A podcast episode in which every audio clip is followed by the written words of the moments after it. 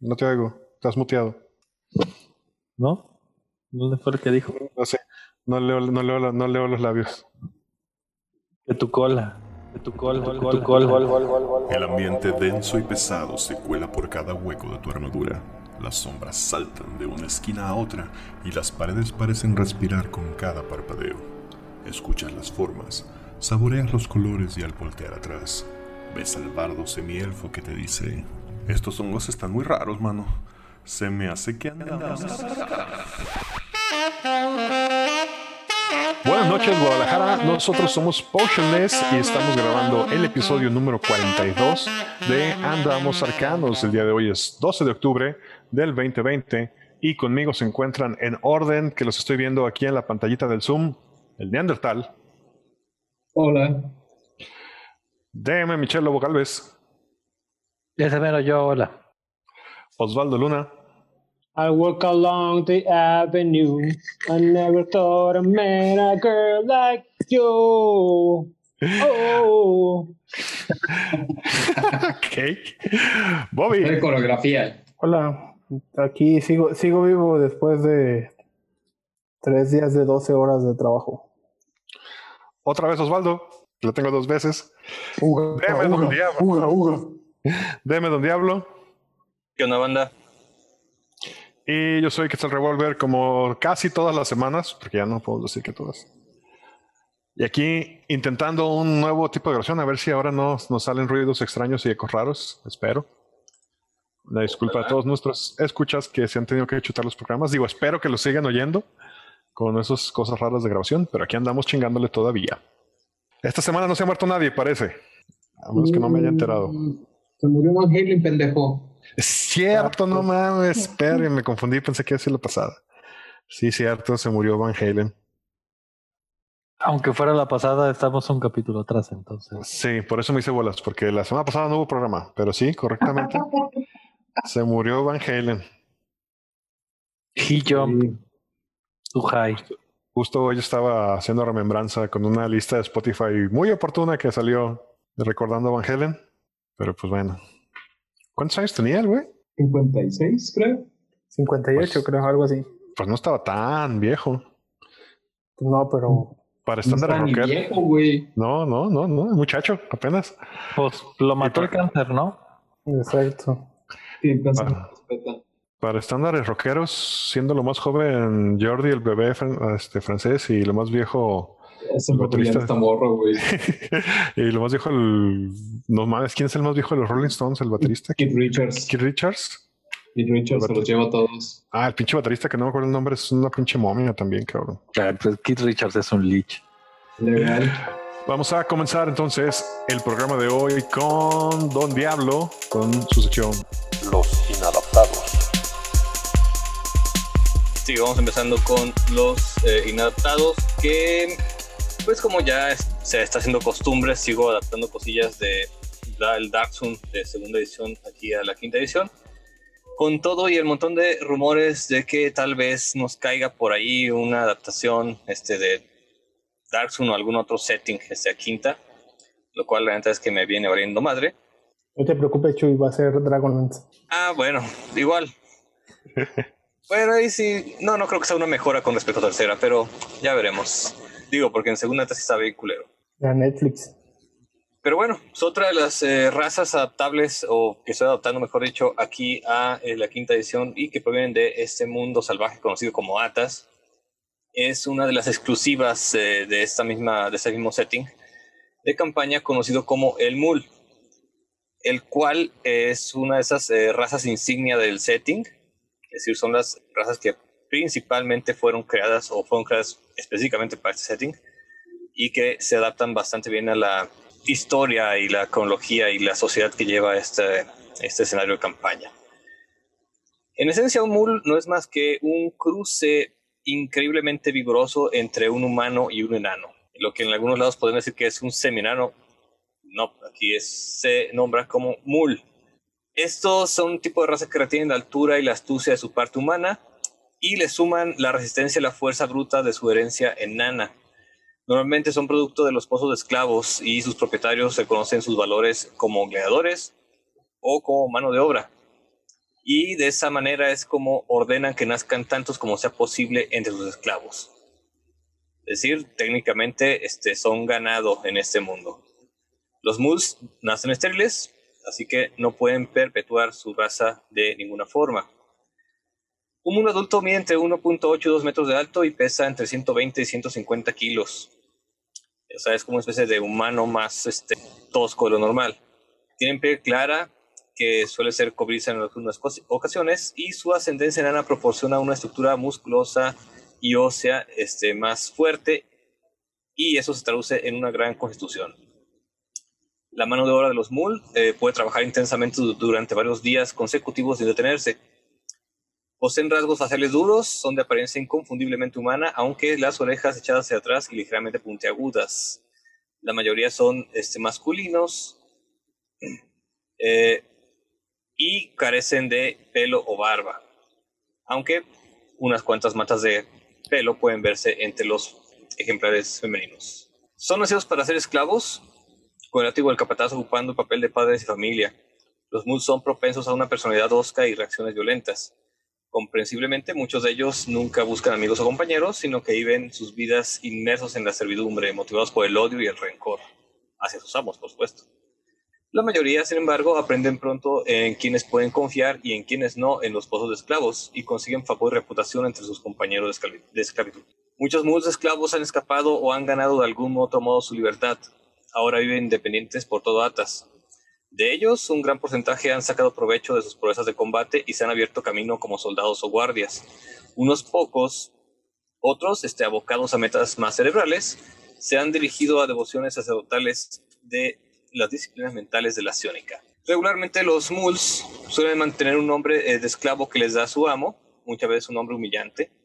Sin embargo, algunos tienen el privilegio de tener un nombre heredado por sus padres, de manera que pueden elegir nombres humanos o enanos cuando un mul gana su libertad, no importa el medio que este, hayan usado para llegar a ello, eligen su propio nombre de mul libre.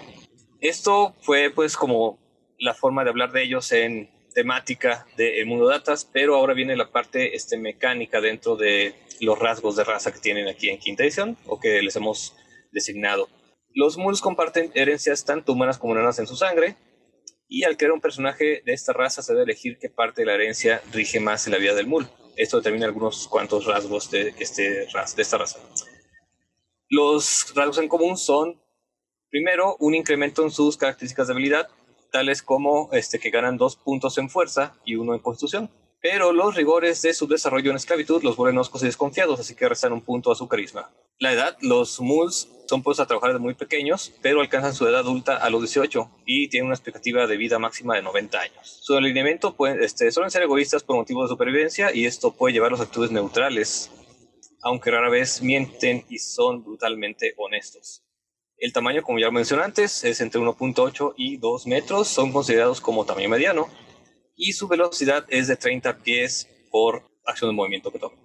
Un rasgo que tienen este, es de incansables. Los muls pueden dedicarse a trabajo arduo sin parar por horas usando eh, una tabla de esfuerzo eh, que aquí preparé, que es un algo tomado directamente de segunda edición. Y para ello seis horas son suficientes para recibir los beneficios de un descanso largo. Eh, la tabla pues, es, es algo sencilla, se divide en labor pesada, media, ligera o actividad normal. Si están haciendo una labor este, ligera, que es como entrenar en combate, caminar con carga, etcétera, eh, pueden durar 48 horas más su puntuación de construcción sin descansar. Si es una labor media, que es construcción ligera, minería o trotar, pueden durar 36 horas más lo que tengan de constitución. Y si es una labor pesada como correr, construcción con piedra, este, picar de cantera o incluso pelear, podrían durar 24 horas más su puntuación de construcción. Eso si no este, mueren en combate antes, claro.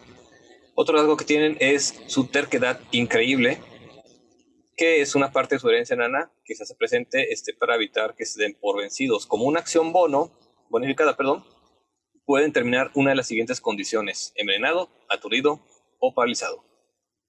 Deben completar un descanso largo antes de usar este rasgo de nuevo. Otro rasgo es la vitalidad de los mul y significa que cada vez que ganan un nivel, al tirar el dado de puntos de vida pueden repetir cualquier uno deben usar el segundo resultado. Adicionalmente, cuando recuperan puntos de vida usando dados de golpe en un descanso corto, pueden tratar cualquier uno como dos, pero uno y dos como si fueran tres. Pregunta ahí, Chuy. Si Eh. el Mul saca un 1 la primera vez y vuelve a sacar un 1, ¿se queda con el segundo 1? ¿O tiene la oportunidad de volverlo a repetir? No, no, se quedan con el segundo resultado. Ok. Entonces, necesita estar muy salado para sacar los unos seguidos. Se ha dado, por supuesto, se ha dado. Conozco varios. Aquí hay dos, tres. y este otro rasgo que tienen es su origen dual. Para efectos de elección de dotes o fits, como se conoce en inglés, se considera tanto humano como enano. Esto si tomamos en consideración los fits eh, raciales que vienen en ¿qué es Arcana? No, en el Sanatar, creo. Bueno, no me acuerdo en qué libro vienen, pero pueden elegir tanto dotes de enano como de humano. Y por último, Pero obviamente puede ser excepcional, ¿no, Chuy? Como excepcional. Como todos estos, La Este- nueva regla de tachas. sí, pimpollos excepcionales. Ah, este. No sé de qué me hablas todavía. no, eso no. Aquí en The Dark Zone, esto debe ser brutal. Eso, eso chingado. ¿No puede ser excepcionalmente brutal? Ah, eso siempre se puede, sí, cómo no. En Dark Zone, si no eres excepcionalmente brutal, te vas a la verga bien duro. Eres excepcionalmente, te fuiste a la verga. Y el último rasgo es uno dividido en dos, que es el legado, que tiene que ver con si eliges que tu legado sea principalmente humano o enano. Y es algo muy simple. Si eliges legado humano, al crear el personaje, este, el mul puede incrementar en uno una habilidad y ganar un fit de forma este, automática. Si eliges el legado enano, aumentas en dos su constitución y gana resistencia al daño de veneno. Y bueno, eso es básicamente eh, mi adaptación un tanto más simple que la anterior, creo, de la raza Mul, una de las razas insignia de Dark Zone. A ver, Chuy, yo tengo una pregunta. Estas razas que has estado este, adaptando, el semigigante, el tricrin y que son y este que son exclusivas de Dark Zone, ya habíamos dicho que lo estábamos adaptando para una posible adaptación de Dark Zone a quinta, pero ¿las aceptarías en un juego de, de normal, de Forgotten? Eh, no creo. Tal vez el Mul, fíjate, es, creo que es, que es el que está un poquito más. Vamos, el semigigante neta se me hace un poco este eh, overpower para el juego general de Forgotten. Y el Trick Green, pues creo que también. Digo, no lo he terminado de adaptar, ya vimos que tenía muchas observaciones que hacerle. Pero creo que no son muy aptos para otro setting que no sea este Dark Zone. Porque bueno, estoy tomando en cuenta ahorita que están haciendo esas razas, razas, por ejemplo, que este, tendría que adaptar un poco las reglas regulares de Dungeons and Dragons para que tengamos un juego estilo Dark Zone como debería ser. Esto incluiría, por supuesto, que los monstruos que conocemos pues no van a tener las mismas características que, que tienen en el, en el manual de monstruos, por ejemplo. Ok. Entonces no creo que sean adaptables. Esta tal vez se podría usar, no le veo tanto problema. Eh, hay algunas habilidades que creo que estarían un poquito de más, este, ya que no se acostumbra que haya esclavos, por supuesto, en Forgotten Realms. Así que una tabla de esfuerzo mul, este, o su habilidad para estar trabajando sin descansar, no creo que sea tan de utilidad en, este, un, en otro eh, escenario de campaña. Ah, pero podrías traducirlo a exhaustión, ¿no? Sí, se podría, se podría. De hecho, eh, es una parte interesante que tengo pendiente cuando adapte las reglas de trabajo en general y de las reglas de tomar tu agua suficiente y qué te pasa si no lo haces, eh, cómo se traducen en quinta edición. La regla de, del exhaustion que ya tenemos creo que está chida, solo hay que ver cómo hacer que la gente le tenga miedo de verdad. El mul que estoy jugando, la neta, se me está gustando mucho, está muy padre. A ver cuánto me dura. Porque sí estoy viendo que el setting está bastante. Eso es de segunda. Ajá, Ah, sí, no, me y- tú y con tus ganas de buscar pleitos en todos lados como buen mul, pues bueno. Me contuve. Eh, eh, estás, estás jugando como el pinche boxeador, güey, de, de Everron y ahí hay un pedo. No, no, no, espérenme. Dark, Dark Zone no es un lugar para boxear. No, me, me contuve. No, no, no estaba provocando nada. Nada más me estaba preparando por sí las dudas. No estaba provocando nada. Estúpidos gits pendejos y todo y así. Y no bajaba de ahí. No, no, Me no. cagan los gits desde que tengo memoria. Pinches No. animales asquerosos del desierto. ¿Por qué hay tres aquí? Somos cinco. Dije tres. ¿Por qué tres? Porque nomás van a quedar tres hijos de perra. Güey. Y nomás quedó. ah, No es cierto, no quedó ni uno. Pero bueno. Ah, bueno, a ver. De hecho, me extraño mi pinche shifter de Everrun. Sí, me, Sí, extraño espantar putazos a lo pasos. Pendejo. Superjuegos. No, no, ese ya es otra cosa. Mm. Muy bien. ¿Alguien más quiere agregar algo? Me, me interesante tal vez sería saber, así como comentabas, este, en dónde los permitirías y dónde no. Pero ¿Quieres un semigigante en Ravenloft? ¿En segunda? No mames. ¿Qué es eso? ¿Frankenstein? Ya hay como siete, güey. Ahí, déjalos. ¿Dónde, dónde sí, dónde no? No sé, este. No, creo que ese son el tipo de, de razas y opciones que no pueden funcionar en otro lado, excepto, excepto Planescape. No, porque estamos hablando de quinta en realidad. O sea, en quinta, no, o sea, como decía Quetzal, no los permitirías en Forgotten, pero y tampoco en Ravenloft, entonces los permitirías tal vez en, en Everrun. No, en Eh. plan es que. O sea, que es, es el mismo del, es como el mismo No, caso no, del pero Warforged. estamos, pero estamos hablando de, de quinta de nuevo. O sea, Sí, no por puedes eso, pasar por todo eso, o sea, quinta para poder jugar. Por eso, o sea, no puedes, no puedes, vas a hacer el mismo pedo, güey. O sea, meter un Warforge en Forgotten es como, no tiene, no tiene sabor, güey. Es como, no, güey, no está chido. Pierde ese pedo, güey. O sea, es, es extraño, güey. Se siente extraño. Es, lo- lo- por ejemplo, yo lo, lo vi con lo que estamos haciendo con los güeyes de tirando rol. Es como, se siente bien extraño, güey. Realmente es extraño que esa cosa esté ahí, güey. No debería estar ahí. ¿Sabes? Me- Independientemente de cómo, de cómo lo, de cómo lo abordaron y de, y de cómo interactuaron, no se siente eh, natural, güey. Bueno, también tenemos que, eh, que recordar que estamos jugando una cosa que en realidad no existe, que es Ravenloft de quinta. Técnicamente sí. Existe porque hay una, una, una campaña, eh, no existe como un setting Ajá. Con lo que teníamos antes en tercera y en segunda. Y, y recordando el setting original, muchas veces era ser abducido por la realidad. Entonces, el hecho de que no se sienta natural y se sienta ajeno, creo que es parte del setting en sí mismo. Sí, pero o sea, de nuevo ya es Ravenloft. Si lo viéramos en una de Forgotten de quinta normal, supongo que pues en teoría se puede, ¿no? O sea, lo que tengo entendido es que todo lo que es publicado oficial en quinta lo puedes re- revolver como te dé la gana. Puede haber un Loxodon en Costa de Espadas sin pedo, ¿no? Sí, y, y- y ese, a mi opinión, es un, es un defecto muy grande que tiene quinta edición. O sea, esta, esta le voy a llamar ilusión del juego nivelado, es- se me hace que es un error de, de la quinta edición en realidad. Es un buen sistema, es un sistema muy, muy este, flexible, es muy ágil para hacer cosas, la gente lo estoy comprobando ahorita que ando haciendo esas adaptaciones. Pero creo que eh, se, se presta que combines demasiadas, demasiadas cosas que no deberías. Entonces, yo estoy haciendo cosas que la neta no deberían combinarse con otros settings. Esa es mi vista aquí. Cuando dices no deberías, ¿lo dices desde un punto de vista de mecánicas o de lore? Eh, de mecánicas, en realidad estoy hablando ahorita de mecánicas. Ya con respecto al el lore este y todo eso, eso sí creo que no deberían combinarse, excep- excepto, insisto, con Planescape, porque para eso fue hecho. Hablando de eso, ¿creen que sea uno de los settings que van a presentar? Planescape. No, hombre. Eh, yo creo que le están jugando el dedo a todo el mundo, güey. Sí, va a ser una chingadera que ni va por ahí. Sí, y, Sí. y no creo que deban hacerlo porque ni siquiera tienes este escenarios de campaña suficientes para armar un Planescape, la neta. No, no es Planescape.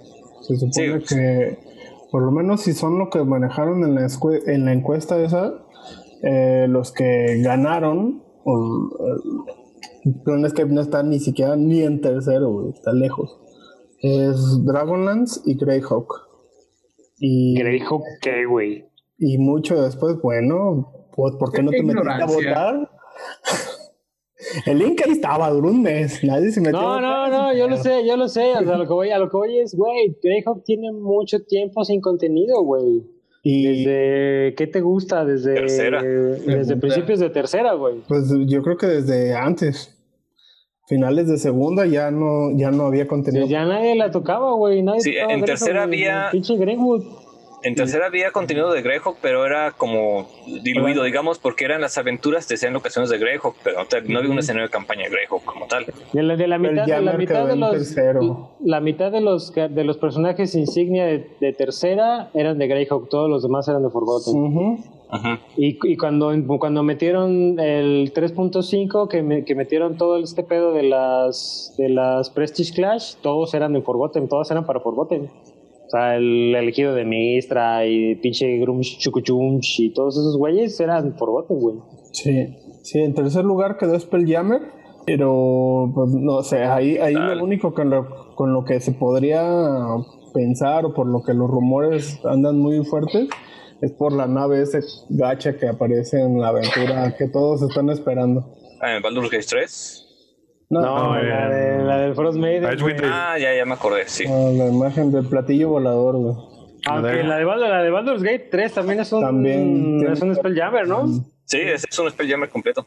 Entonces, ahí, de ahí la especuladora. Yo ahí sí creo que Greyhawk no creo que lo toquen. Sobre todo por el, por, porque sería revivir broncas legales con la familia de, de Arneson. Entonces no, ni con la familia de Gygax. Entonces, como para qué. O sea, pedos ya tienen suficientes con los millennials como para andar rescatando dinosaurios peleoneros. ¿Y Darkson de plano no creen tampoco? No, güey. No, le fue muy mal en ventas en cuarta edición. No, o sea, lo único que demostró es que no es un. O sea, a todo el mundo le gusta, nadie quiere gastar. Ese- Eso iba a decirse. De hecho, he conocido bastante gente que dice ser fan de Darkson, pero Pero no es cierto. Pero- Ajá, pero la, la, la vez es uno de los que no pegó tanto, entonces ahí sí no entiendo cómo funciona eso. Es como, como dijeron, es, es como de culto, ajá, es como, Es como, como el decir, cómic, es como el cómic en México que a todo mundo le gusta leer, pero a nadie le gusta comprar. Exacto. Mira, es como, es como la película de Warriors, güey. A todo el mundo le mama la película, nadie ha leído el libro. eh, o como, Ah, como bueno, de esas- Mad Max, güey, todo el mundo le gusta la cúpula del trueno, pero nadie vio la primera, cabrón. Exacto. morrito, Está súper chida. Exacto, güey. Ah, Nada, pero pues de eso podemos hablar de varios ejemplos de que son fans, pero no han leído el libro. Ajá. Eh, pues, naranja, es como, Meca- ah. naranja mecánica, güey. Eh, güey, Dark Knight Returns, güey. Culeros. Dark Knight Verga, Returns. a ver, ya en- bájense todos de su pinche banquito proverbial, déjense de mamadas y mis gustos son más vergas que los tuyos y yo sé más que tú y chinguen todos a su madre, vamos a lo que sigue, güey. Espérate, tengo otros, cinco, tengo otros cinco ejemplos que quiero decir. Déjame subo el banquito otro rato. bueno, al rato en mi próxima sección, el banquito proverbial, Nice. Hablaré de todos sus cosas, banquito. de mis gustos más chingones ¿De que los ¿Cómo? ustedes. Sí, a huevo, todos valen verga. Yo no. Así es. Todos como mero, todos son unos estúpidos, menos yo. Pero bueno, ahí Eh, estuvo el mul. Sí, Y con eso pasamos a la siguiente sección. Vamos a continuar el cotorreo con el Neandertali. La caverna. Hablábamos la semana pasada de alterar resultados y hace un mes, en el capítulo 37, hablábamos de qué es y cómo se sirve a la historia, desde la perspectiva del narrador. Para esta segunda parte sobre la reflexión respecto a la alteración de resultados, retomaré ambos temas y profundizaré respecto a algunos conceptos. Partamos de la siguiente premisa. Los juegos de rol son una experiencia de narrativa colectiva. Una bola de amigues se reúnen, juegan un juego de rol y en el proceso cuentan una historia juntos.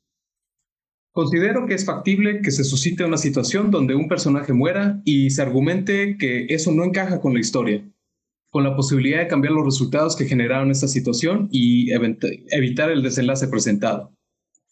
Sin embargo, ¿quién decide esto? ¿Quién toma la decisión de que la muerte de un personaje encaja o no con la historia? ¿Es el narrador? ¿Es la mesa? Existen sistemas que cuentan con mecánicas explícitas para esta situación, para decidir instantáneamente si una muerte inesperada de algún personaje es parte o no de la historia. Existen sistemas donde es el jugador quien decide si la muerte de su personaje es permanente y definitiva. Por ejemplo, Calabozos y Dragones no cuenta con esta mecánica, así que puede ser decidido por el jugador, por el narrador o por la mesa. Desafortunadamente, cualquier sistema que permita ya sea al narrador o a la mesa tomar la decisión y no da autoridad final al jugador, niega por completo la premisa original que origina esta reflexión. Si uno como narrador tiene como prioridad que el jugador esté satisfecho, entonces el jugador debe de tener la última palabra respecto a si su personaje vive o perece. Y de nuevo, si, es, si esta es la manera en la que alguien opta por narrar, no es mi lugar juzgarlo, siempre y cuando sea claro al respecto siempre. Porque digo, sería muy triste que un jugador perdiera a su personaje sin tener la conciencia de que ese destino podría ser reescrito. Consideremos el caso donde el narrador mata inesperadamente a un personaje y antes de comunicarlo a los jugadores, decide si quiere aceptar o rechazar ese resultado. Como comentábamos, los que fuimos parte de la discusión la semana pasada, todos aceptamos que hemos alterado resultados porque como narradores sentimos que esa muerte no servía a la historia. Y en teoría, esto está bien. Pero un poco de reflexión al respecto muestra que es algo problemático. Modificar resultados puede convertirse en una situación recurrente y sujeta a abuso de parte del narrador, dado que los jugadores no tienen idea de lo que está sucediendo detrás de la pantalla. Esto se puede suscitar cuando un narrador ya sea favorece a algún jugador o afecta a otro, por preferencias personales. Todos hemos visto este comportamiento en otras mesas. Y esto llama directamente a un conflicto, donde si consideramos que no alterar resultados es injusto para los jugadores, creo que deberíamos considerar que alterarlos es igual de injusto. Digamos que uno como jugador podría considerar que esto no es grave, pero agreguemos a eso sospechas sobre si el narrador está siendo injusto. La alteración de resultados no es el problema principal, ya que existe la amenaza de dejar la decisión en manos de la historia, más allá de si el narrador actúa de manera injusta con la mesa. Decir, dejar que la historia decida es lo mismo que decir dejar que el narrador decida.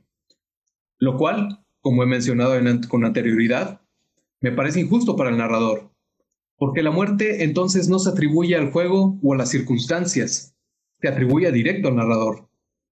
Aquí lo curioso es no hay historia más allá de las decisiones tomadas por ambas partes.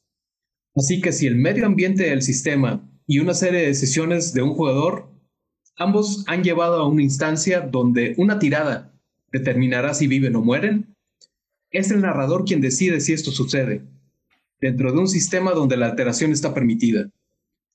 Y como decía la tía May, no el tío Ben, una vez que tienes el poder, la decisión de no utilizarlo es su propia responsabilidad. No sé si dijo alguna vez, pero anyway. Personalmente, a mí en lo particular no me gusta, no me gusta cargar con esa responsabilidad. Yo no quiero que se me culpe de haber matado a un personaje, aún teniendo el poder de la alteración de mi lado. Tampoco quiero que mis jugadores se beneficien de obtener un tesoro mamalón o matar a un monstruo cabrón por alterar resultados a su favor. Lo que yo busco es que sea cual sea la situación, sea por la decisión de los jugadores y el azar. Esta preocupación puede parecer abstracta, pero es muy real. Si existe alteración constante, los jugadores regularmente se dan cuenta.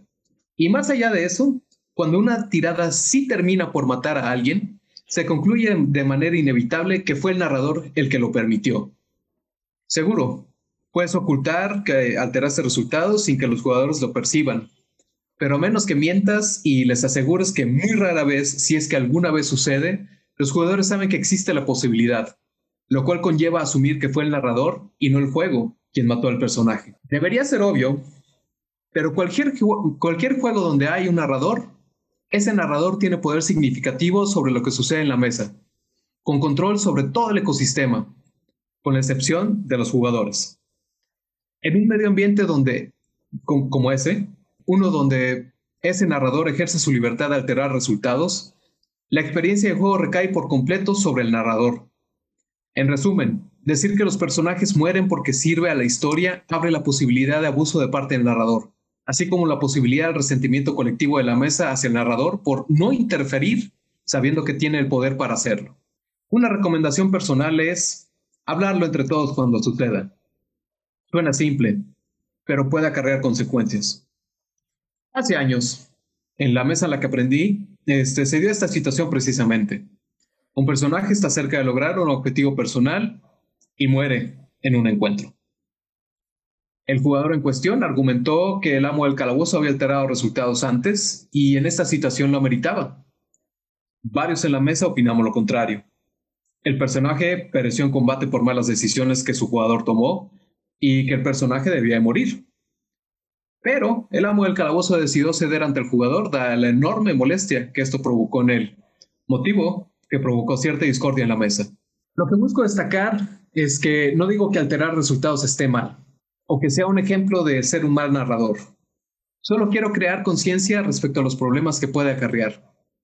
Cómo lidia cada quien con esos problemas y cómo es que los resuelven es decisión de cada quien.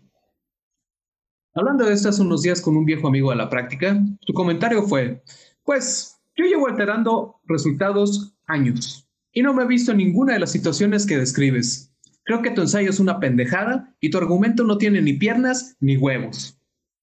Cámara, le respondí. Y después le dije, mira cabrón, la realidad es que una tirada jamás mata a pinches nadie. Y no es una tirada la que te salva tampoco. Si el narrador hace una tirada y respeta sus resultados y por consecuencia te da un arma mágica de mamador, no es porque los dados te, están recompensando. Es el, es el sistema quien te recompensa por tomar decisiones adecuadas a la situación. Debería serte obvio, pero evidentemente se te olvidó eso por completo. Así que deberíamos dejar de hablar de alterar resultados por mala suerte y empezar a hablar sobre alterar todo lo que un personaje jugador ha hecho hasta el punto en el que se presenta la encrucijada. La semana pasada, durante la mesa, me, la mesa redonda, me preguntaba Quetzal sobre mi posición, donde admití que he modificado resultados, pero que mi preferencia era no hacerlo. Creo que esto, sumado a que todos hagamos tiradas abiertas, salvo situaciones específicas que ya habíamos comentado, le da a la partida varias cosas que aun y cuando pueden estar presentes, pueden ser exaltadas, tales como el sentido de la justicia, donde puedes ver como jugador digo, ver como jugador que el narrador también tiene tiradas que fallan. La inmersión es mayor, dado que el medio ambiente no es modificable, por lo tanto es más real. Obviamente esto conlleva un sentido de emoción, dado que es completamente el azar quien determina el resultado, y la incertidumbre de una tirada en un momento crítico puede equiparar a un momento en Las Vegas. Esto también aumenta el valor de los logros, dado que se sienten orgánicos y no son modificados, fomentando, tanto la espontaneidad así como la creatividad del narrador, haciendo que los resultados inesperados funcionen de igual modo para que la historia que está siendo, para la historia que está siendo contada. Cuando platicamos nuestras historias de batalla, siempre platicamos sobre cómo sobrepasamos los obstáculos. Pero de vez en cuando, también es válido platicar sobre la muerte de un personaje cuando fue justa y significativa. Para finalizar, el pilar de la mesa debe ser la comunicación. Siempre comunicar, comunicar cuál será el estilo favorecido para el juego en cuestión debe de quedar bien establecido y tener un consenso de todos los involucrados. Una polémica, si me permiten compartir, que sucedió justamente con lo que mencionas, eh, Niandi. Tuve un DM que una vez se puso, modificaba resultados seguido, tanto que, tal cual como mencionas, los jugadores empezaron a dar cuenta.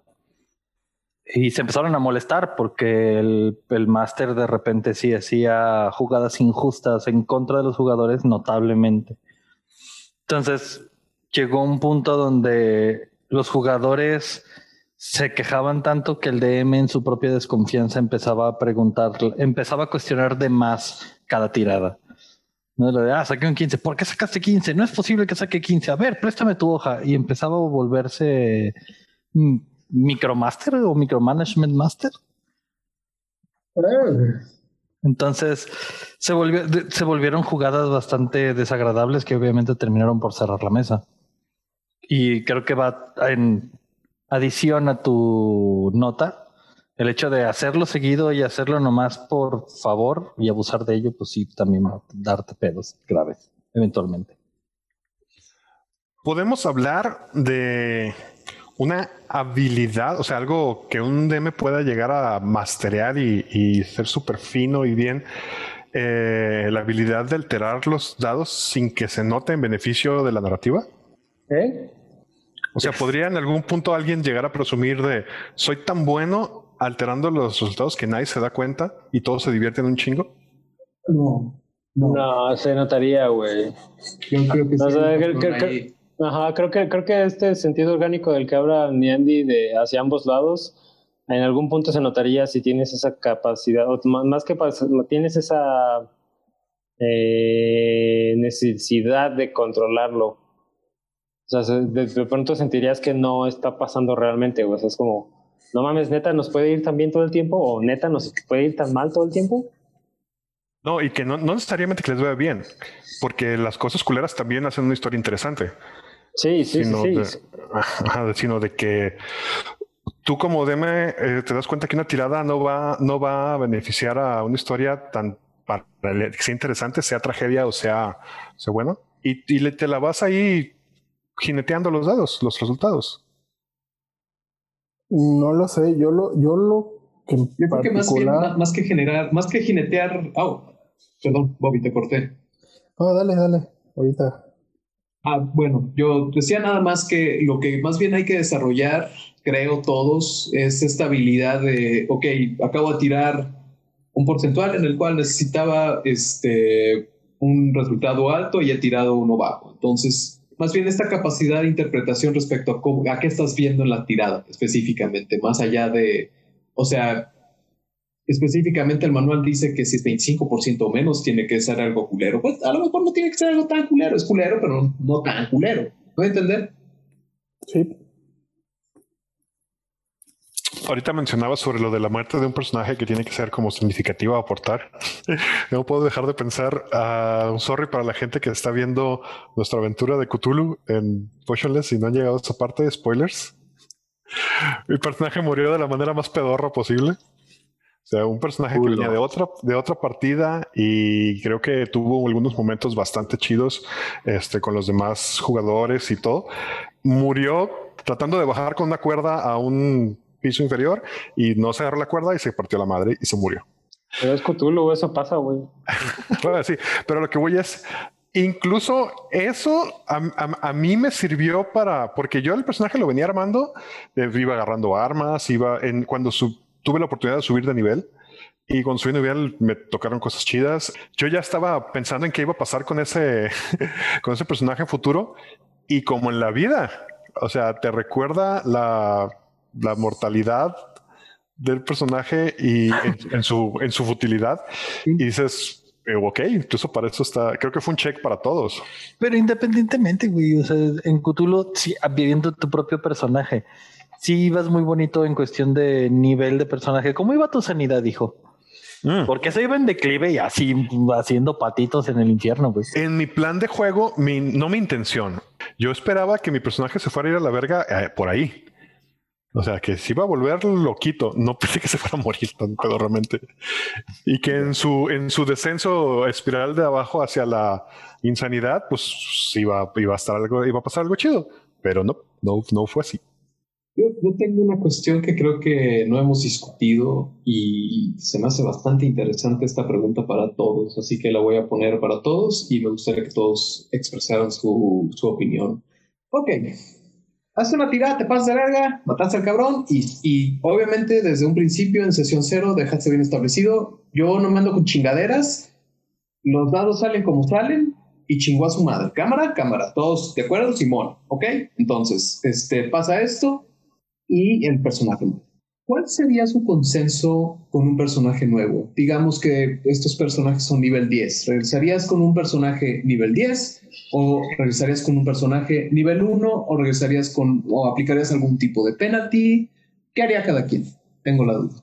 O sea, como Eh, en mi caso, yo creo que lo ingresaría uno a nivel 10. Ok. A ver, Pues claro, creo- no, creo que va a ver. Y según yo estaba poniendo atención, dices, hay una party nivel 10, uno se muere. ¿Cuál es tu, cómo, qué nivel va a ser tu siguiente personaje para seguir jugando con esa party? Ajá. Pues uno O no sea, tú, como- nada. tú como narrador dirías, pues vas a armar uno nuevo, pues vas a armar uno nuevo nivel 1, me vale verga.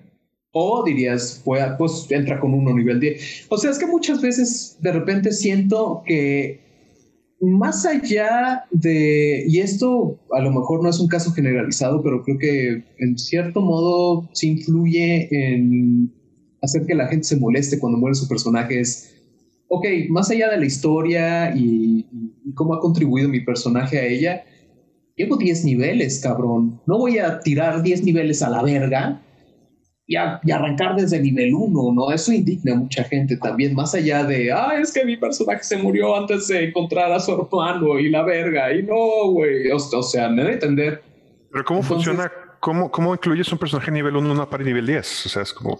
Esa era la pregunta. O sea, creo que los jugadores, viéndolo si fueran mercenarios, los mercenarios me dirían a su nuevo integrante. Entonces, un nivel 1 estaría muy por debajo.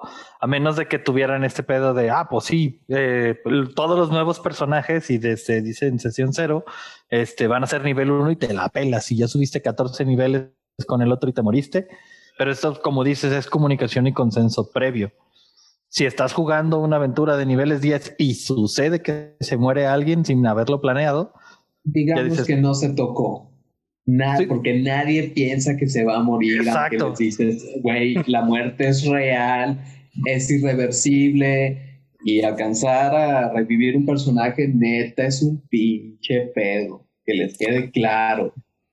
Ok, dos cosas. Una, contestando a tu pregunta, lo que yo haría sería, Simón, hazlo nivel 10, pero como no tienes un, no has estado con esta pari, no traes nada mágico, nada super wow, no te traes equipo básico porque te acabas de integrar a la pari. Y todo lo, o sea, todo lo que pudiste haber acumulado, chicos, son madre. Eso en esa edición no, no sirve de nada, güey. Pues, güey, no lo voy a poner nivel 1. No, yo sé que no, pero. O sea, yo no, yo no, yo no lo veo incoherente, por ejemplo, en, en, en el caso de Cthulhu, güey tu otro personaje no entró con un, con un nivel como todos los demás, entró en, creado, güey.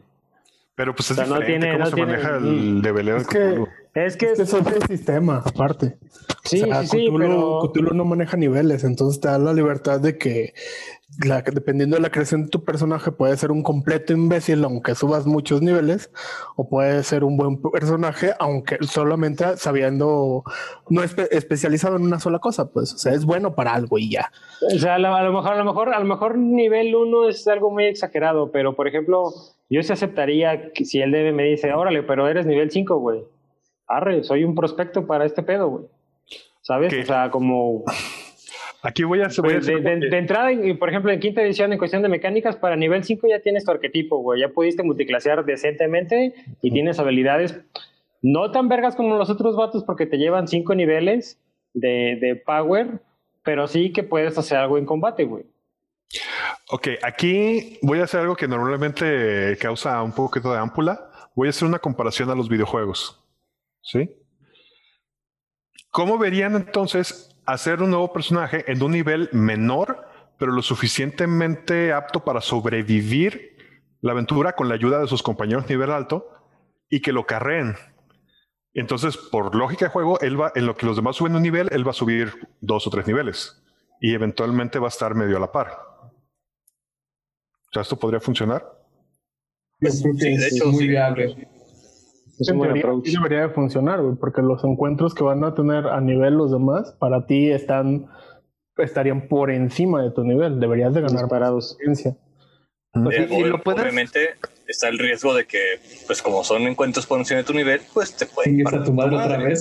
Sí, pero eso añade una eso añade una mecánica y es lo que pasa a los, en los videojuegos. No solamente estamos atacando al güey, estamos cuidando a este pendejo que traemos. Y eso trae otro problema, porque hay jugadores que no se van a poner a cuidar a un güey que acaba de entrar, sobre todo porque no lleva mucho tiempo en su partida y no son compas. No, y aparte, y, también, y también al revés, o sea, tú como jugador tienes un reto por delante, güey. O sea, ¿cómo, cómo buscas estar a la par de esos güeyes con esa diferencia de poder, güey. O sea, tienes que hacer estrategias, tienes que, güey, este, te, te, apoyo en lugar de yo, yo tratar de jalar la carreta, güey. este, te cargo la pinche espada, güey. Yo te cuido el escudo, yo te limpio el escudo. O sea, ¿sabes? Ah, o sea, sí, sí cambia, cambia la dinámica. Más que la mecánica, cambia la dinámica de, de, de juego y de perspectiva, güey. Y creo que es una muy buena opción decir, pues vato, no sé, no sé bajo qué sentido estamos haciendo esto, pero tu nuevo personaje tiene que ser nivel inferior. Rífate. Y, a lo mejor si, puedes. Si, todo sale bien en, un pedo de tres niveles de tus compas, tú vas a estar al nivel de ellos. Pero yo, yo no lo sé con, con, ahora sí que con la mesa actual, pero mi única ocasión que he hecho eso, la verdad es que preferí mandarlos al pito con su aventura. Porque yo, en mi, en mi experiencia, yo no tuve, a mí no me fue fácil, no fue agradable. Como bien dijo Niandi, es cada, cada encuentro es el mínimo roce que te den, es te vas a ir a chingar a 20 con singular alegría y facilidad. Y la verdad, eso de, y fue en tercera, ir perdiendo un nivel cada vez que te revivían, era, empecé un nivel debajo para cuando se acabó ese ciclo y los mandé a volar, estaba por debajo cuatro niveles y no estuvo cool. La neta, no, yo la verdad, no lo vuelvo a hacer así, no lo vuelvo a hacer, ni siquiera les vuelvo a aceptar. Así si me dicen, ah, se murió tu personaje y entras con uno bajo a Simón. Me avisan cuando acaben la aventura y me, y me reintegro a la mesa. Yo la neta creo que en quinta es, y con lo que acabas de mencionar, es un buen, una mecánica que sería divertido explorar. Tal vez no un gap tan grande como decir mitad de nivel, eh, un gap a lo mejor más corto, eh, porque mete también el pedo de escudero maestro. Entonces incluso podrías poner restricciones de, ah, pues tu nuevo personaje tiene que ser afín a los existentes porque vas a ser el escudero de estos cabrones. Y cambia también cómo se crea la mesa y cómo se protege, pues creo yo. Si la historia importa. Y como dijo también Niandi, o sea, si se habla previamente, también se pueden llegar a acuerdos. Digo, Chuy fue mi DM en la última vez que jugamos eh, Dragon Mountain y para ustedes la, la clériga era un estorbo. Para mí era el samurái va a morir en algún punto porque era subjetivo. Digo, no, no pasó, pero era subjetivo. Y la clériga era la que iba a terminar la aventura. Y así lo acordé yo con Chuy, por eso la traía. Y sí estaba a niveles por debajo de ustedes. Pues yo ahorita en Ravenloft voy un nivel abajo de ustedes porque pues cliente de vampiros. Y pues no me, pues ahí va. Sí, o sea, es diferente, no, o sea, es un nivel y el setting es diferente. hablando de segunda, tengo una duda.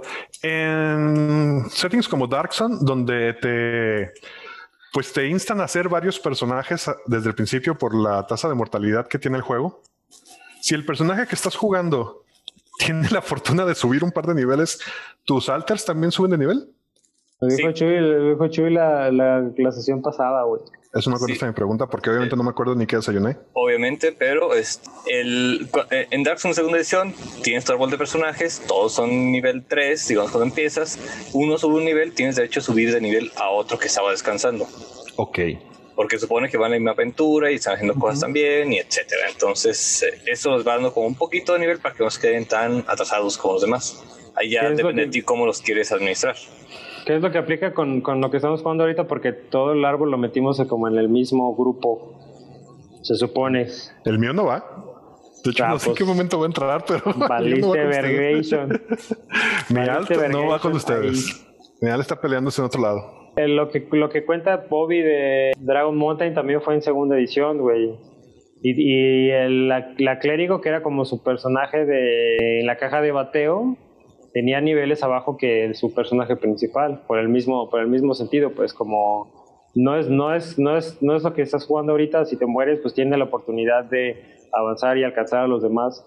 Y si bajo ese pedo como de, si tú subes de nivel por angas o mangas, pues ella sube medio nivel o pendejadas así de experiencia porque la dinámica de experiencia en segunda edición era diferente, güey. No había ese pedo de, hitos y de, ay, cuando logren esto les das un nivel. Ni, pito, güey. Es súmale y, súmale y depende de tu raza, réstale y cosas de esas, güey. Ganaba la mitad de la experiencia. Por ejemplo. Ok, eh, bueno, ah, antes de... El calabozo era muy progresivo, él sí aplicaba los milestones.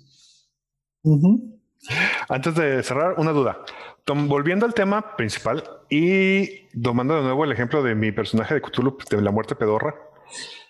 Eso pasó realmente porque Gustavo, nuestro DM, no sabía qué tan jodido andaba yo. Yo andaba en las últimas, pero en ese momento él no tenía. Y él calculó el daño asumiendo que lo iba a aguantar. No, no, no. Seamos completamente sinceros. Fue eh, un punto de daño.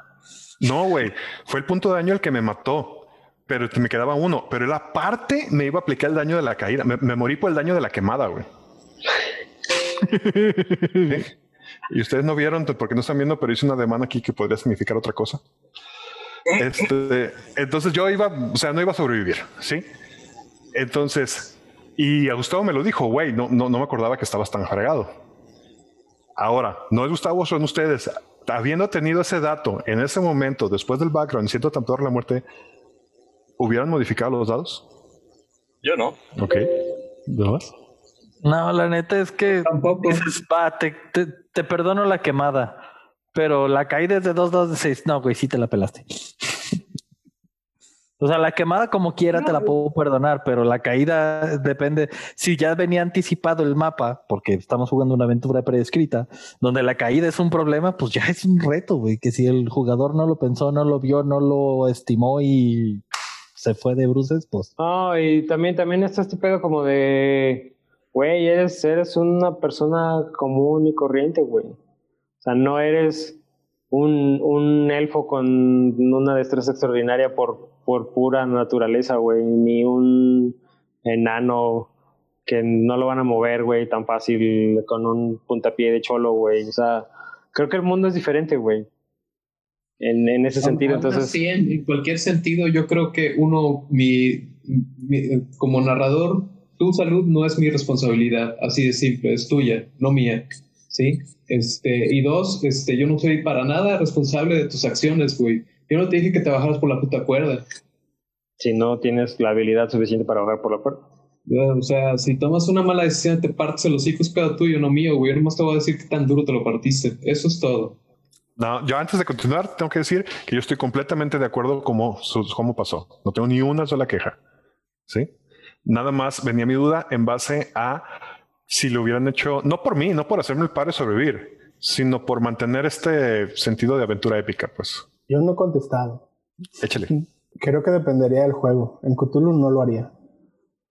Si es un juego de fantasía heroica donde el pinche nombre lo dice, fantasía heroica, sí, te voy a quitar todas las muertes pendejas, por muy pendejo que seas, cabrón.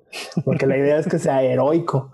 Y sí, el día que te mueras te voy a ensartar con un pinche mastodonte y te voy a describir todo lo horrible que fue salvarte todas las veces anteriores. Pero, pero, o sea, si estás jugando fantasía heroica, pues va a ser heroico. Si es horror, güey, te puedes morir hasta tropezándote y clavándote un clavo, güey, en el ojo. Y chingaste a 20, adiós. Un palazo que te dio un viejito que te dio feo, güey, ese día. Historia verídica. O sea, Adiós. tomando en cuenta que estás hablando de Cthulhu, que lo, muy probablemente no te vas a morir más por el daño físico, sino por el daño mental. Dices, si el daño físico lo buscaste, pues bueno, bye. Sí, esa, esa forma fue una muerte bonita, güey, en Cthulhu. No viste lo que los demás van a ver. Bueno. Ok, entonces pasamos a la siguiente sección que es El tema de hoy. Tema de hoy. El tema de hoy, como estoy seguro que no vieron el documento, se trata de clases rotas y personajes overpowered. Y mi pregunta es si realmente en esta edición, en quinta edición, existen. ¿Por qué? ¿Por qué mi duda? Últimamente, eh, que como ha sido el tema de mis últimas participaciones en esta sección, pues he estado más al tanto de lo que se comenta en redes sociales, en grupos y cosas así. Y una queja que, bueno, no sé si se queja, algo, una afirmación que escucho muy seguido es que tal clase está rota, que tal background o tal arquetipo está muy OP. Y a mí me brinca bien cabrón. Obviamente estamos hablando de, estas personas están hablando de quinta. Este, porque me, me hace preguntarme realmente cómo puede una clase estar tan, tan rota, voy, como para que arruine el juego cuando tú como DM puedes nivelar todo el, el- todos los encuentros y eso. Y la segunda parte de la pregunta es, en otras ediciones de las cuales yo no jugué y desconozco, y ustedes conocen más, si sí se podía aplicar este término a algunas clases, si sí había clases overpowered o que estuvieran rotas. Ahora sí, Andy.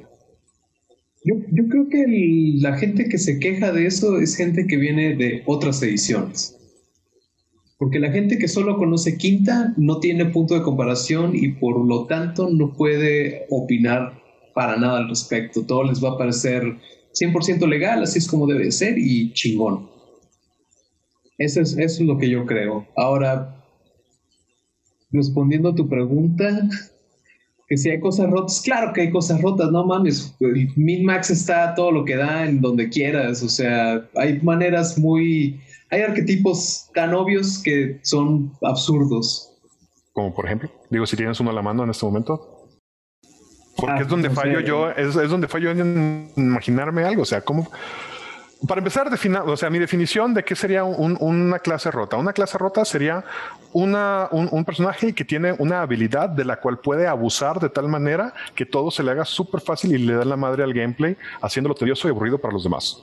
Mira, ¿Te, eh, te acuerdas? bajo te acuerdas? premisa el bardo puede estar roto. Me tocó correr una aventura donde se enfrentaron contra un Valor, personajes de nivel 6. Debió habérselos puesto pintos. Y el, y el pinche este, bardo empezó a hacer Dissonant Whisper y le empezó a dar penalties al vato y nunca pudo hacer nada el demonio. Pero no fue culpa del, de- del bardo, fue culpa de mis dados horribles que me odiaron en esa campaña. Ajá, y en ese momento estás hablando de un encuentro. Y lo hacía cada toda la rato. campaña. Sí, él entraba y lo primero que hacía Dissonant Whisper, tapendejaba al enemigo y era la táctica de batalla del, del equipo. Si, si pegaba, era la primera. Si no, se iban al plan B y si no, se iban al plan C. Pero lo, lo tomaron como punta de lanza para jugar. Y no digo que esté mal, porque pues ese es el chiste de que el bardo pueda y tenga la capacidad de hacerlo. Ajá, pero ahí estás hablando de una táctica de equipo. ¿En algún momento alguien dijo esto no me late o esto me aburre o esto o alguien no estaba feliz con eso? Creo que no, pero fue más porque yo empecé, como dijimos, fuera del aire, a ver cómo sortearlo de una manera lógica. No desde ahora, bueno, ahora es la campaña en la que están buscando, están este, contra este tipo de seres, los cuales son inmunes al charm y inmunes a este tipo de cosas. Entonces, la primera táctica de batalla, que era el Dissonant Whisper, fallaba. Chingó a su madre. Exactamente. Entonces tenían que cambiar. Entonces no se aburrían porque yo me daba cuenta que lo empezaban a hacer exploit y como DM era el que me tocaba decir, "Hmm, tengo que hacerlo bonito. No Pero puedes creo que, forzarlo". pero creo, creo que eso no hace la clase rota, güey. O sea, ese es, ese es un buen uso de, de cómo escogiste tus habilidades y tu construcción. Y te está Creo- creo que- obligando a ti DM a adaptarte. Creo que más bien cosas como en algún punto, en alguna ocasión le dimos un repaso a un, un arte de arcana donde había un par de cosas que dijimos, eh, güey, esto es una mamada. Como el, el vato, una habilidad que te permitía ayudar a dos personas al mismo tiempo en una pinche acción bono, güey. Eso es roto, güey. Y ajá, y a distancia, güey, a qué, no sé cuántos pinches pies, güey. Ese, esa es una mamada porque y, y lo dijimos en ese, lo dijimos en ese, en ese momento, güey. Era la Tandem, ¿no? Algo así. No me acuerdo qué era, güey, pero en esa habilidad en un pinche round te permite que, el, que tengas un ladrón y un puto bárbaro que te destrocen un cabrón en, en, en ese mismo round, güey. Con, ya a niveles altos, con, con, cuando ya tienes multiataques. Pues güey, es que niveles mamada, altos, no sé, por ejemplo, lo pongo en contexto con ah, este, monstruos con habilidades legendarias, donde ya te pueden hacer ocho ataques, donde te pueden hacer parálisis instantánea, donde pueden ignorar tu ataque porque sus huevos son azules. Este es donde entra pues esta táctica donde sí puedes puedes dar ayuda a dos, pero si tienes dos enemigos con habilidades legendarias que el DM planeó para ese tipo de estrategias que ya tiene la pari, pues eh, es, creo que también lo dijimos fuera de, de- del aire, es la clase puede estar tan rota como limitada la imaginación del DM. Eh, pa- para los que no, este, digo, para los que nos escuchan y no saben exactamente a qué se refiere con roto, este, pues, ¿cómo lo defines, Quetzal? Ah, como era, era lo, era lo que decía hace rato. O sea, con roto me parece algo que ah, una habilidad o un build que hace que algo que debería causarte un reto te sea demasiado fácil de manera que puedas abusar de él. Ok, ok. Este, Y Pues- aquí entra, perdón, perdón que te interrumpa. Eh, eh, obviamente estoy tratando de interpretar las quejas que he leído porque no es una queja que yo nunca he tenido. Sí. Al final de cuentas, todo depende de lo que hagas y al final depende de tus dados. No, o sea, por más roto que estés, siempre te puede salir un uno en el dado. Pues sí, eso sí. Entonces, estamos hablando de. tomar en- Ah, perdón, adelante. cuenta- ah, hay que tomar en cuenta que esta eh, queja de que algo está roto, o esta mención de que una clase, raza o combinación de X cosa está rota, siempre está pensada única y exclusivamente para la parte del combate. Que es donde la gente este, implica eh, que algo está roto. Digo, voy a poner un ejemplo y lo vi con esto. La combinación de este bárbaro y ladrón o sea, un bárbaro en Rage con un sneak attack se pone, pues, algo que una persona así podría decir que está rota. Ajá. Si le sumas a otro bárbaro en la partida y este bárbaro ladrón, aparte de Sneak Attack, tiene este, una habilidad que le da ventaja al bárbaro que entra también al quite, que en este caso sería Osvaldo, eh, pues imagínate lo que termina sucediendo, ¿no? Entonces, sí, ahí puede pasar algo roto, pero, pues caray, este, si él... eh, y no, no, es, no es que el, jugador como tal haya decidido, este, voy a romper el juego, porque creo que ahí viene el vocablo que están rompiendo el juego. Realmente no, no están rompiendo el juego, la opción está ahí. Ajá. Hace un tiempo me salió un meme a mí de que eran unos, unos orcos, creo, y estaba un orco como dando una clase y traía un pizarrón y decía, maten primero al mago. Entonces digo, también tú como DM puedes planear tu estrategia. Y si tienes un cabrón ca- eh, tirándote Dissonant Whispers del principio, o sea, entras diciéndole silence a ese güey o Counterspell o una cosa, o sea, te preparas, ¿sí? Y, y, pues le metes un poquito más de... A lo, a lo que voy es, también de- creo yo que cae mucho en que sería una pereza del DM permitir que tener un personaje roto, roto o que, o No, un creo que es, es más que pereza, creo que es este, ah, este pedo de no estaba preparado para lo que me hicieron, güey. Y, y eso lo convierte en, güey, esa combinación está súper rota. ¿Qué, ¿Qué voy a hacer? Voy a empezar a, a este pedo de DM contra jugador y les voy a castrar el palo sin encontrar una, una solución lógica a tu problema, pues. O sea, una, una solución orgánica y natural a, a lo que está ocurriendo con, con tu dinámica de juego. Pero creo que, creo que más que más que alguna habilidad esté rota, es eso, güey. Es la, es la capacidad de los, de los que están viendo el pedo de sorprenderse, güey. Estoy, estoy seguro que Chuy se sorprendió la primera vez que Ernesto hizo esa mamada, güey. Dijo, güey, ¿qué putas con este cabrón, güey? ¿Qué, ¿Qué voy a hacer? ¿Qué voy a hacer para, para combatir eso, güey? Hubo un punto donde ya no, ya no era como este eh, ya no era como cinco gigantes contra ocho de nosotros, güey. O sea, güey, ya son cinco gigantes, güey, son ocho pinches lobos y otros gigantes de otro tipo y traen un pinche pterodáctilo, agarren su putos, quiero ver que tu pinche backstab funcione, culero. ¿Sabes? Entonces, O sea, Creo que sí. suficiente. ajá, creo que es ese pedo como de la capacidad de, güey, me la acaban de aplicar, pues sí, güey, ¿qué vas a hacer? Ahora, creo que algo que se les olvida a muchos masters cuando están corriendo una aventura que llevan varios niveles es que los héroes van haciendo enemigos y estos enemigos también tienen la capacidad de espiarlos, de analizarlos y de hacer planes para atacarlos. Entonces, o sea, por ejemplo, hablando de lores de la oscuridad, si saben que estás ahí, saben que eres un peligro, pues, ¿qué crees que no te tienen bien checadito para el día que te pongas ponqueto a bajarte de dos tirones al piso? Y los DMs creo que olvidan eso y esperan que los encuentros se resuelvan por sí solos. Entonces, muchas veces son tan aleatorios que simplemente lo que viene en el manual es lo que están aplicando y no hay táctica. Son monstruos pues, ahí, parados. Ahí, ahí dice la clave, este, la táctica. O sea, y la táctica no tiene que ser un montón de mecánicas que se maten a los jugadores. No, solo tienen que darles reto suficiente. Y yo los veo de repente muy campantes peleando contra lo que sea, pero la verdad es que sí les veo batallar. O sea, los veo muy contentos y todo, pero la verdad es que a la hora de hacer como el recuento, este, en, en cuen- en cantidad de, de recursos gastados, de hit points perdidos, pues tampoco los iba como súper bien en realidad. Pero en Oye, ya realidad, cuando, ya cuando, eso los- es- ya cuando, ya cuando cualquier tipo de gigante que te encuentras sabe que la pinche lagartija y que el pinche morrito ese lleno de mugre son un pedo, güey, y ya, ya, ya estás del otro lado, güey. Ya no está roto, güey. O sea, el DM ya está actuando contra lo que estás haciendo. Eh, No en contra, sino con lo que tú estás haciendo. Y empieza este pedo orgánico de... No, y aparte si dices que estábamos contentos es precisamente porque hubo un reto y porque sí, salimos por los pelos, pero nos divertimos, o sea, porque nos costó trabajo y tú pudimos resolverlo. Sea, creo que es como parte al final. Cuando el pinche, pinche Halfling de mierda se peleó con el fantasma y todos dijimos, ah, tu pedo, pendejo. y literal, también casi no la cuenta el vato, güey. Sí, sa- y sa- pero sale el vato con la actitud de su personaje de, ah, soy una verga, sobreviví, miren una cicatriz nueva. Güey, se te ve el corazón. No hay pedo. Güey, tres calzones abajo, no hay pedo. no, hay, no hay pedo. Güey, tienes el ano así. No hay pedo.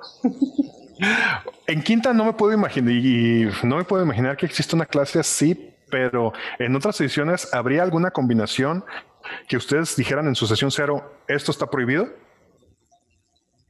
Yo, A ver, cuando, pero tú dilo, Michelle. cuando corría segunda edición, yo tenía prohibido los iónicos. Los iónicos fuera de Dark Zone, ah, para mí, son la cosa más rotísima del universo. Bueno, Esto creo que me da un déjà vu otros episodios. Lo siento. Lo siento, preguntaste. Sí, no, sí, en este momento recordé que sí habíamos hablado de eso. Michelle, ¿querías decir algo? Eh, por ejemplo, yo por sistema lo hacía en Vampiro. Eh, no permitía utilizar nada que no estuviera dentro de la casa de la camarilla para evitar broncas ajenas, como que alguien dijera, ah, pues agarra un Simitze. que sería conflictivo desde la sesión cero. Y en tercera edición varias veces me tocó decir, no, ese libro de Prestige Classes no, no, no, lo, no lo metas, está muy, está muy roto para el mundo que voy a correr.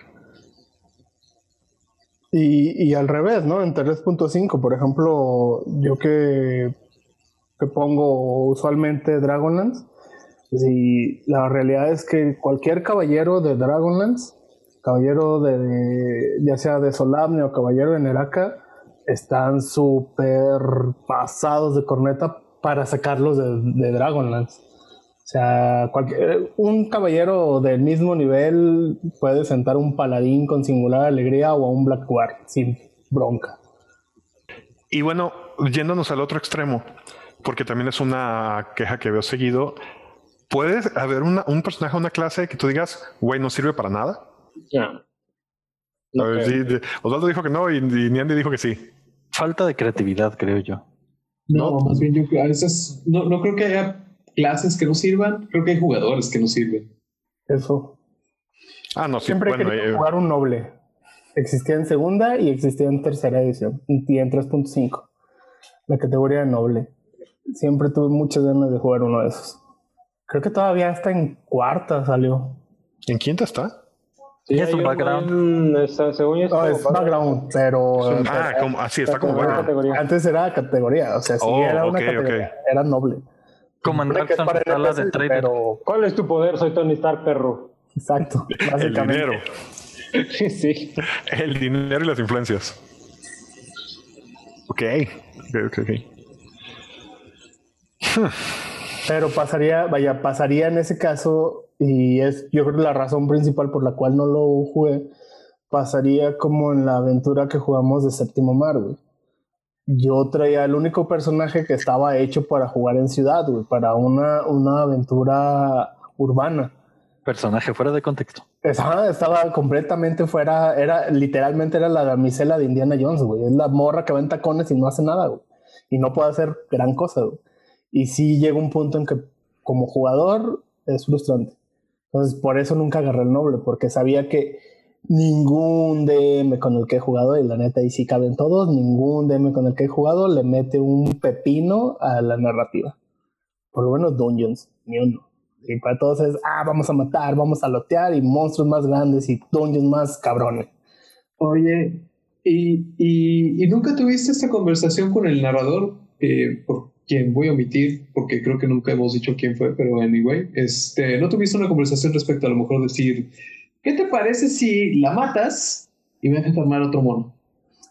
Sí lo tuve, pero, o sea, fue frustrante, pero por lo mismo que tuve esa conversación con él, fue que no lo hice. Tomé la decisión de no hacerlo. O sea, no, no digo que no fuera disfrutable, o sea, al final disfruté y me encariñé mucho con el personaje y me gustó mucho lo que estaba pasando, pero pues sí, las, todo lo que era el combate para mí era pues, frustrante, güey, porque en realidad era verlos romperse el- la madre de ustedes y yo me digo, ahí hacer lo que podía.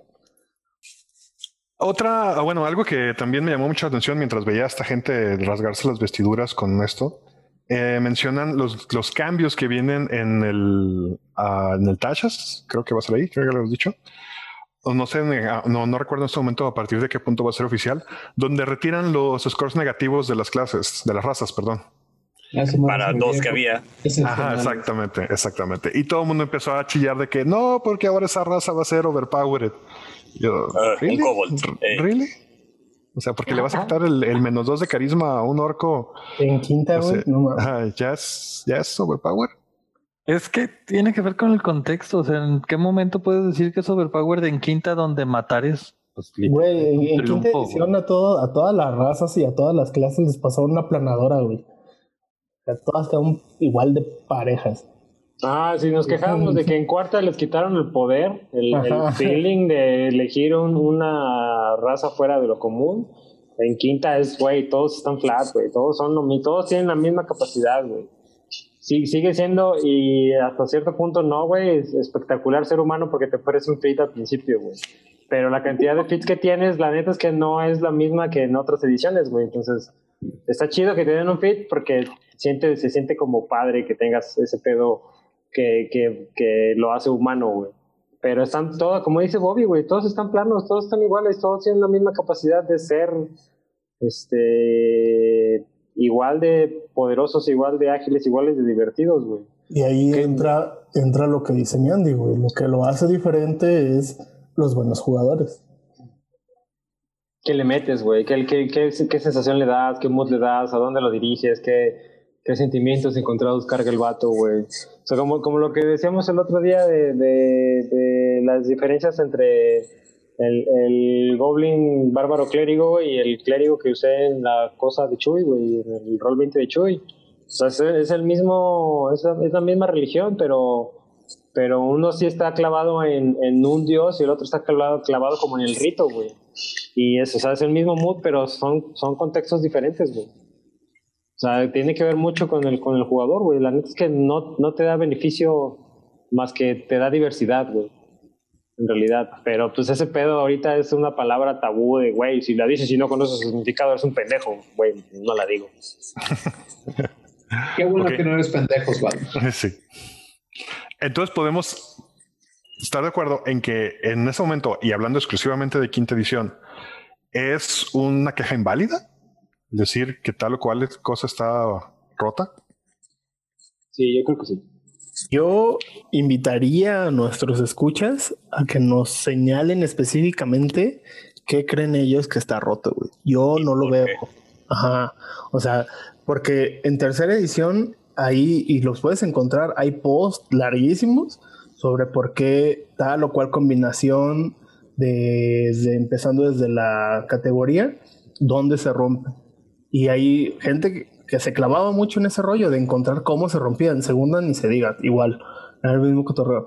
Pero yo no he encontrado ese tipo de discusiones y cuando las veo te das cuenta que la mayoría, y yo no, de verdad no he encontrado una y sí me he metido varias, no han leído bien el manual, güey. Tienen una mala interpretación o una interpretación a su conveniencia de las reglas. Ahora, ¿qué, qué tal este, en esa, eh, digamos, eh, escucha de discusiones y quejas eh, sobre estas eh, partes rotas? ¿No entra ahí, este, también es un, un- tema eh, viejo eh, sobre los monstruos que están rotos, por ejemplo? Es que es exactamente lo que me brinca. Eh, no, no, no, nunca he visto que alguien se queje de eso. Porque en mi lógica, por más roto que tengas tu personaje, va a haber algún monstruo que te parta el hocico. Sí, entonces, Vale. este, Y te- Sí, creo no, que no hay monstruos rotos porque nadie se ha puesto a utilizarlos como deben. Porque voy a hacer en, en la jugada que estuvimos con tirando rol en la pelea, en la única pelea que hemos tenido. Eran personajes que se podían morir de un soplido, pero su táctica de batalla era tal que los enredó a todos en un problema antes de que se dieran cuenta de que había dos golems gigantes. No, y bueno, creo que hemos establecido que una, una, una banda de goblins que en manos de un buen DM táctico se puede chingar una pared sin pedos. Sí, es una de las quejas que tiene la aventura de la caja de inicio, la de las minas de Pandelver. Lo escuché mucho que estaba súper roto el primer encuentro contra una partida de creo que seis goblins. Que en la mayoría de los casos que empecé a leer caían por lo menos tres jugadores. Eran jugadores nivel 1, por supuesto, y pues con un buen este una buena táctica de un montón de goblins ocultos tirando flechas, pues pasar. Y es lo que, es es lo que decían, que estaba súper roto ese encuentro. Y así, güey, son seis goblins, no mames. Creo que eso, bueno, estoy asumiendo aquí porque pues, no he visto, pero me suena que diría algo que está acostumbrado al- a, simplemente entrar al hack and slash, Ajá. de entrar a Jerónimo, a Jerónimo dando putazos y no esta, esta, no sé, preparación, si es que puede haberla antes de un encuentro de, ok, está pasando esto, ¿qué nos puede pasar? Mínimo tira de percepción antes. Es, es ahí donde entra un pequeño el problemilla con los videojuegos, porque este es el efecto Final Fantasy, güey. Literalmente estás en el camino, encuentro y ya están todos en el mapa, ya saben dónde están todos, ya se ve todo, ya estás en los chingadazos. No, y si te vas un poquito a versiones anteriores, sabes que cuándo es el turno de cada uno. Pero, pero es una, es una, es una acción que creo que tiene una, una reacción. O por ejemplo, eh, creo que tú como DM sabes que el primer encuentro que corras va a ser eso, güey. Putazos porque quiero ver qué hace mi mono, güey. Lo quiero ver en acción. Aunque lo hayas leído y releído y la, la, la, lo quieres ver en la pinche mesa, güey. Lo quieres ver tirando el dado y saber qué es lo que hace, güey. No te vas a preocupar si tienes compañeros, no te vas a preocupar si tienes una estrategia con esos compañeros, no te vas a preocupar si esos compañeros tienen poderes que pueden ayudarte. Te va a valer un kilo de verga y vas a empezar a tirar putazos por tu cuenta porque quieres sentir qué es lo que hace tu pinche mono, güey. Entonces creo que, creo que creo que como DM tienes la oportunidad de decir, güey, el primer encuentro va a ser eso, güey. Se van a agarrar a putazos, cada uno con su pinche, con su, con su, con su bailarín. Y ya que sepan qué, qué hacen, qué hace el otro, entonces vamos a poder hacer otro encuentro donde los, donde los presiones a que empiecen a, a concatenar entre ellos, güey, a, a coaccionar entre ellos. Y decirles después de que acabe el primer combate, ya se dieron de putazos perros, ahora aprenden a, a pelear juntos, no sean pendejos. No te vas a preocupar Creo. si hay un pendejo te- pateando muertos. Exacto.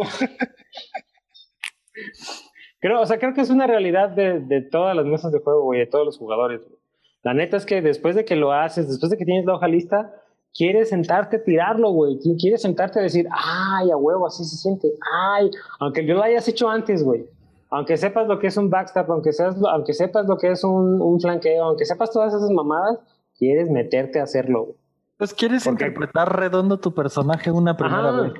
Porque acabas de tener la hoja lista, güey. Quieres darte de chingadazos, güey. Es una realidad. No, no creo que no haya un jugador que no piense eso en su primer encuentro, güey, con su recién hecho personaje. No creo que haya un güey que diga, oh, sí, voy a. Andy quiere hablar. Tengo, tengo monos que no están hechos para el combate. Así que Es que irme a agarrar a putazos, esa no es mi prioridad y no me Pero- interesa. Claro. Creo que le Pero sí me interesaría utilizar mis otras habilidades que están en mi hoja, ¿no? O sea, sí estamos hablando de todo el concepto más allá Sí. del, del combate. Sí, claro. Sí, claro. pues, exacto, exacto. O sea, no, no, no exactamente ir a tirar tu primer espadazo, güey, cuando tu personaje no está hecho para eso, güey. Tu personaje está para apoyar o para curar o para recoger el dinero, cabrón. O sea, claro que, claro que sí, güey, pero quieres explorarlo en primera instancia, güey. No te, va, no te vas a preocupar por una pinche estrategia, güey, o por, por lo difícil o no difícil del encuentro. No lo vas a notar, güey, porque vas a querer usar totalmente la de acuerdo. Es como la, es como la, yo digo, a mí, a mí me criticaron mucho cuando salía la pregunta de los clérigos que no curan a sus compañeros. y yo hago la pregunta abierta aquí. Digo, todos, la mayoría de ustedes les tocó jugar con ese tipo de clérigos conmigo.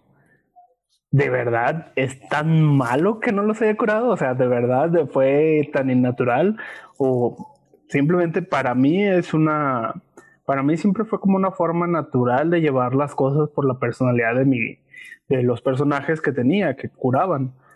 Y creo que mezclaba mucho con la forma, la mecánica de grupo, de combate. Pero mucha gente en cuanto le dices, pues para mí curar a mis compañeros no es prioridad, es que eres un culero, es que eso no es un clérigo, es que bla, bla, Es bla. que, ¿Qué tipo de clérigo? Hay clérigos de guerra.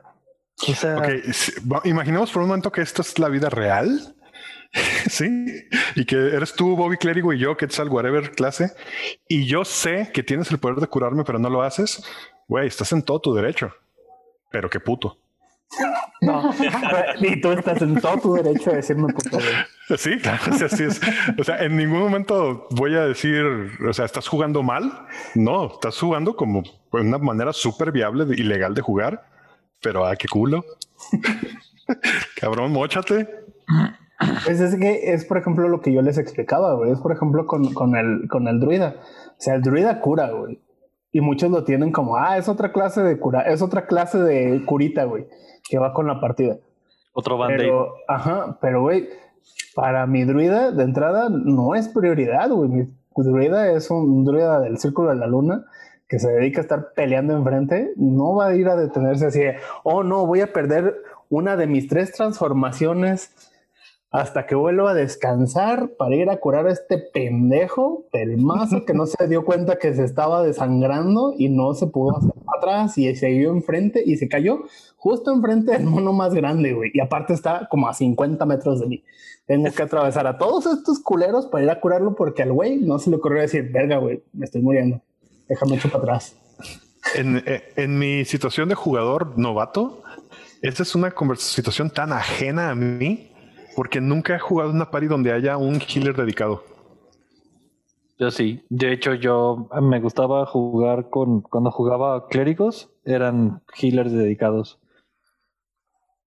Pegaban muy poquito porque es un dado de cuatro, un dado de seis y decías. ¿Qué, ¿Contra qué estamos peleando? ¿Contra un dragón? Sí, yo me quedo aquí atrás. ¿Para qué me acerco?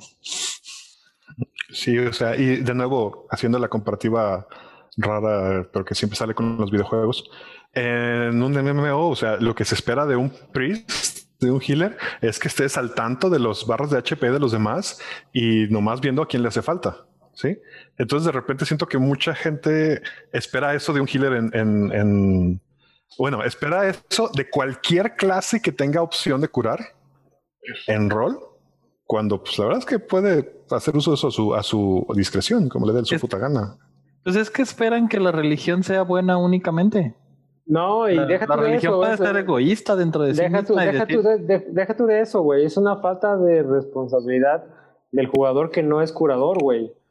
O sea, es como, güey, eh, como dijo Bobby, o sea, ¿por qué no voy a cuidar yo mi HP, güey? ¿Por qué no voy a cuidar yo el, el darme cuenta que estoy valiendo a super pito, güey, y buscar un- una pinche piedra donde esconderme porque estoy valiendo pito, güey? Y decirle a tus compas, estoy valiendo pito, güey, necesito un respiro, güey.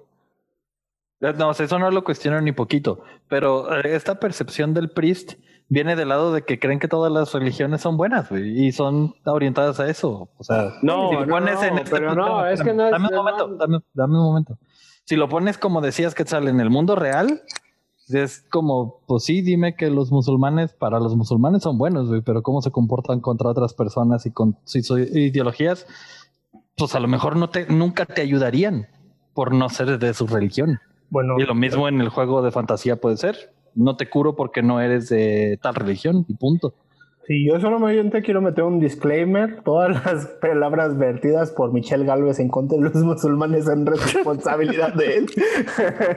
este, bueno, no, pero entiendo tu punto y eso es lo que yo que también quería decir. Es, por ejemplo, yo por qué, o sea, a mí que me obligaría a jurar a un personaje que es completamente ajeno, pónganle que es nuestro primer encuentro, apenas nos estamos conociendo, así, ¿por qué, y, siguiendo el ejemplo que ya puso, estableció Michelle, ¿por qué un sacerdote o un clérigo judio-cristiano curaría a alguien que no sea un templario, güey? ¿Por qué curaría a un uno de colorcito marrón que está peleando contra sus... O sea, nomás porque es bueno, porque su deidad le dice que cúralos a todos porque pon la otra mejilla y no, ni merga, que se chingue No, el y, perro. y- y de- Es- de- de- deja de lado las relaciones con los otros personajes. Si tú ves tu rol en la vida, no en la partida, en tu vida de tu personaje, como alguien que, que en su prioridad no es curar, pues no es curar, güey. O sea, Exacto. Ok, por ese lado sí, pero vamos a retomar eh, aquí lo, lo importante en realidad. Digo, no es obviamente obligación de este, curar a toda la partida de un clérigo, pero acuérdense que parte del espíritu del juego es trabajar en equipo. Exacto. sí. Entonces, igual no te puedes ser tan de la vista gorda y justificarte con que, pues no, porque no quise. Completamente de acuerdo. Y ahí va lo que decían Chango y Nandi, la capacidad del jugador de decir, hey, me estoy muriendo. No y, no, y no solo eso, digo, a final de cuentas, por ejemplo, en mi caso particular, sí, yo no los curaba, pero güey, yo no me quedaba con una sola poción para mí. Me aseguraba que todos tuvieran su Y cada que acababa un encuentro, que rellenarle su bonchecito de pociones, hacia, ver, vato, sí te voy a curar, pero solamente en caso de extrema urgencia. Ser responsable de que aquí están tus pociones, te curas solo, y si nos va muy mal y necesitas, pues obviamente voy a ir a curarte, pero ser responsable también de ti. De ahí Creo hay- que- del paro. No te Creo que hay una gran, hay una gran diferencia. Hay una gran diferencia entre decir, oye, güey, este me está cargando la verga. Tú que tienes modo, qué pedo, me echas la mano.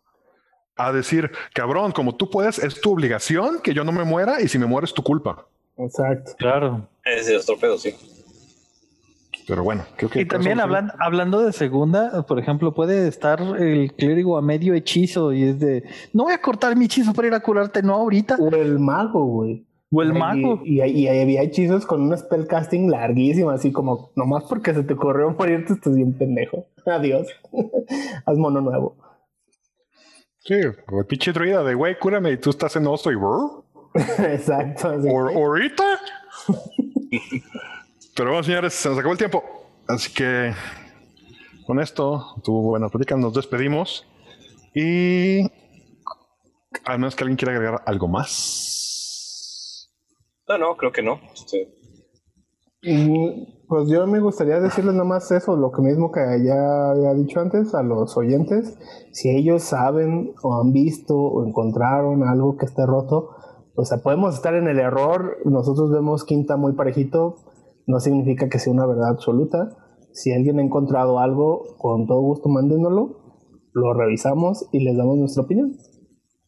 Es Les más, ponemos un encuentro que lo baje de es más, si, me- si nos ponen en los comentarios, ya sea en Facebook o en Twitter, un ejemplo de algo roto, combinación de clase, raza, background, lo que sea, que realmente esté roto, señores, les dibujo su personaje gratis. Ahí ande. está, Ándele. ahí está el reto. Con El las patas, sido- pero se los dibujo gratis. El guante ha sido arrojado. Bueno, señores, muchas gracias. Conmigo el día de hoy estuvo el Neandertal, Adiós. DM Michelle Lobo Galvez, No tengo nada en contra de los musulmanes. Oh my God. There you go. Sé que Osvaldo dos veces, Usted escuchó Yo corro de bandada de gaviotas. El señor Bobby Eh, hasta luego, muchachos. y el DM Don Diablo. Giovanna. Y yo soy Quetzal Revolver diciendo, pinche Osvaldo, esta canción me trae muy malos recuerdos. No, no. Lo Me siento. hace, rec- me hace acordarme de alguien que no me quería acordar. La verdad no lo siento. Adiós. No olviden seguirnos en todas nuestras redes sociales, en Twitter como arroba potionlessmx, en Instagram como arroba potion.les, sigan las aventuras de la ronda en nuestro webcomic www.potionless.com y vean nuestras partidas en nuestro canal de YouTube con el mismo nombre. No, fuera de mamadas, sí, nerviosa. Nerviosa, güey. fuera de mamadas, sí le cantaba esa canción. Ah, cabrón, tan ridículo.